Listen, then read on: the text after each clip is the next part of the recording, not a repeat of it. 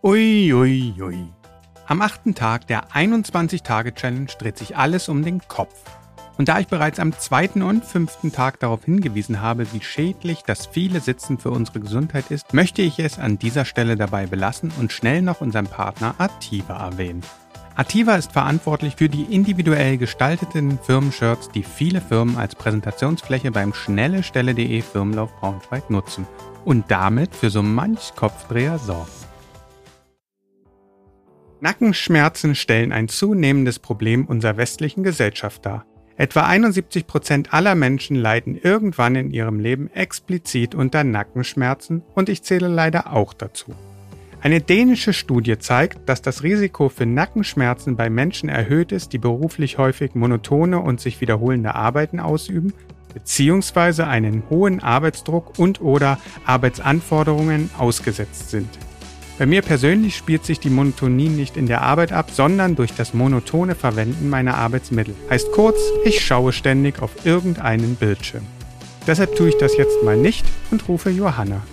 Ich rufe Johanna. Und ich höre dich. Und ich frage auch gleich mal etwas. Und zwar, hast du oft Kopfschmerzen? Hm, zurzeit seltener, aber ab und zu schon. Okay. Und was glaubst du, wie kommen die Kopfschmerzen? Wie werden die verursacht? Also ich habe das Gefühl, dass das eher mit meinem Trinkverhalten beziehungsweise damit zu tun hat, wie oft ich am PC bin. Genau. Diese Frage wurde im Jahr 2017 an 750 Personen gestellt. Dein Trinkverhalten wurde seltener genannt, aber die Zeit vor dem PC oder allgemein Bildschirm lag auf jeden Fall auf Platz zwei. Platz eins geht mal wieder an die Kollegen Stress und Platz drei waren ähm, psychosomatische Störungen. Also weg vom PC und den Augen eine Pause gönnen. Pause für die Augen. Das wäre doch ein gutes Thema für die Challenge. Da hast du recht. Lass dich mal überraschen. Es sind also immer die gleichen Dinge, die dafür sorgen, dass wir mit lästigen Wehwehchen zu kämpfen haben. Aber mir geht noch etwas anderes durch den Kopf. Wo kommt eigentlich das Sprichwort her, du hast mir den Kopf verdreht?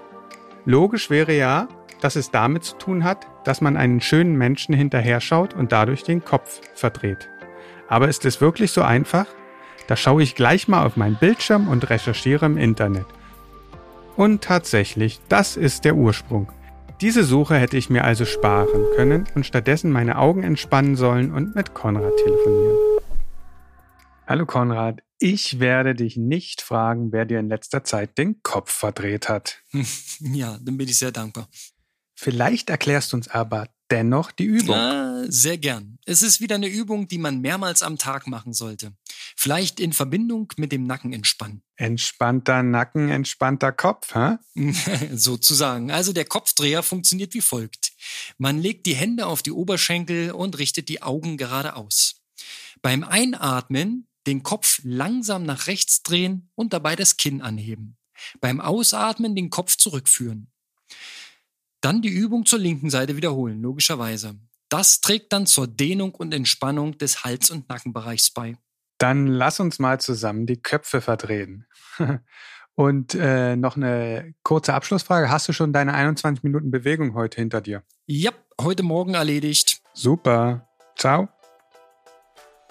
Da statistisch gesehen genau in diesem Moment etwa 9,5% der Männer und 13,5% der Frauen mit Nackenschmerzen zu tun haben und damit Nackenschmerzen zu den häufigsten Beschwerden in der Orthopädie zählen, kann ich dir nur unsere Übung des Tages und die des dritten und sechsten Tages ans Herz legen.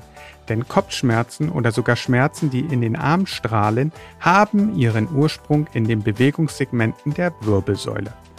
Deshalb solltest du dafür sorgen, dass diese Elemente beweglich und geschmeidig bleiben. Und leider muss ich zum Schluss doch wieder das leidliche Thema Sitzen erwähnen. Denn durch das Sitzen am PC erzeugen wir bewusst oder unbewusst eine Krümmung der Wirbelsäule und bringen sie damit in eine unnatürliche Position. Deshalb solltest du jetzt aufstehen, dich strecken, deinen Augen eine Pause gönnen und einfach mal den Kopf drehen. Vielleicht erblickst du ja einen wunderschönen Menschen. Bis morgen.